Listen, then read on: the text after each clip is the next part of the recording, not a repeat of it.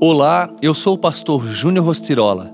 Vamos juntos ao Café com Deus Pai de hoje? As promessas se cumprirão.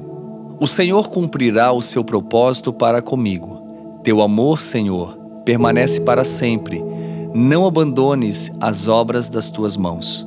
Salmos 138, 8. Quando temos baixa autoestima, colocamos-nos às vezes de forma muito superior em várias situações. Tal atitude é uma resposta desesperada de nosso subconsciente para esconder e tentar compensar uma falta.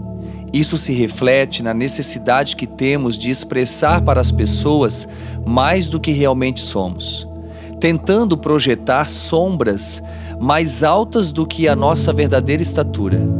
Todo exagero esconde uma escassez, e toda escassez se dá por um senso de identidade deturpado e pela falta de identificação acerca do nosso destino profético.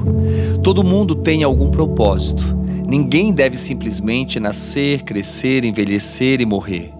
O Senhor escreveu nossos nomes no livro da vida e ao lado de nossos nomes o nosso propósito.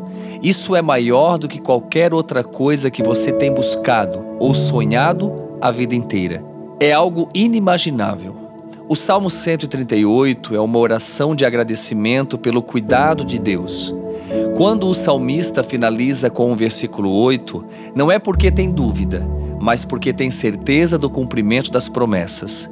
Ele não estava pedindo para o Senhor pular etapas em sua vida pois o cumprimento do propósito acontece à medida que vivemos Sua vontade. Pare por um instante e responda a esta pergunta: O que está o impedindo de ver o cumprimento dos propósitos de Deus em sua vida? Pegue o que ele disse e aprenda a lutar, porque é na luta que se obtém fortaleza e maturidade. Seja forte e o Senhor o preencherá com sua presença e amor, bem como o seu peso de glória. E a frase do dia nos diz: tão importante quanto a promessa é o processo. Pense nisso e tenha um excelente dia. Oremos. Pai, em nome de Jesus eu oro por esta vida, para que ela tenha esperança. Senhor, eu profetizo que em lugar do medo, da dúvida, da incerteza, ela realmente venha ter anseio por tua presença. Eu oro em teu nome, Jesus, e o abençoo. Amém.